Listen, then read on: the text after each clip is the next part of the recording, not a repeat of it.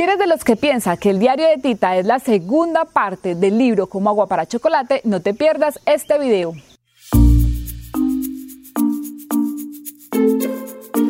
Hola, bienvenidos al canal de Letra Inquieta. Yo soy Daisy Barbosa Moreno y el día de hoy me voy a poner al día con el Reto Lector 2019.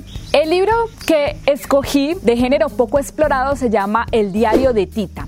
Y lo escogí porque hace rato había leído Como agua para chocolate y el diario de Tita ha sido vendido como la segunda parte de Como agua para chocolate. Entonces tenía muchísimas ganas de leérmelo. El diario de Tita fue escrito por Laura Esquivel, una escritora mexicana que nació en 1950. Ella ha estado muy relacionada con el teatro, con la literatura infantil. Creo que es docente eh, en preescolar y eh, digamos que ha estado rodeada del mundo de los niños y de la literatura. En 1989 publica Como hago para chocolate su primera obra que fue traducida casi a 30 idiomas. Eso nos da la dimensión del éxito que tuvo este libro. Y en el 2016 publica entonces el diario de Tita, que es la protagonista de esa historia inicial, que es Como agua para chocolate.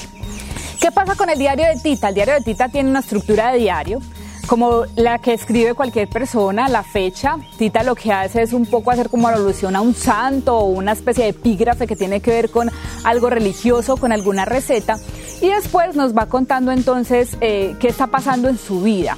Un diario tradicional.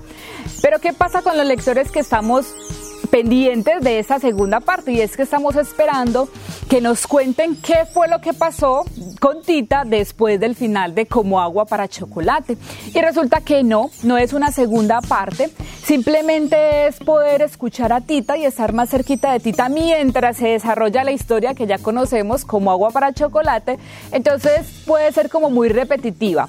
Como en el lector, o sea, el que despertó en mí como lectora, lo que hace es entonces eh, digamos que volver a recordarnos la historia, volvernos a, a, poner en la piel de Tita esos sentimientos que ella está viviendo, pero sigue siendo entonces la misma historia original.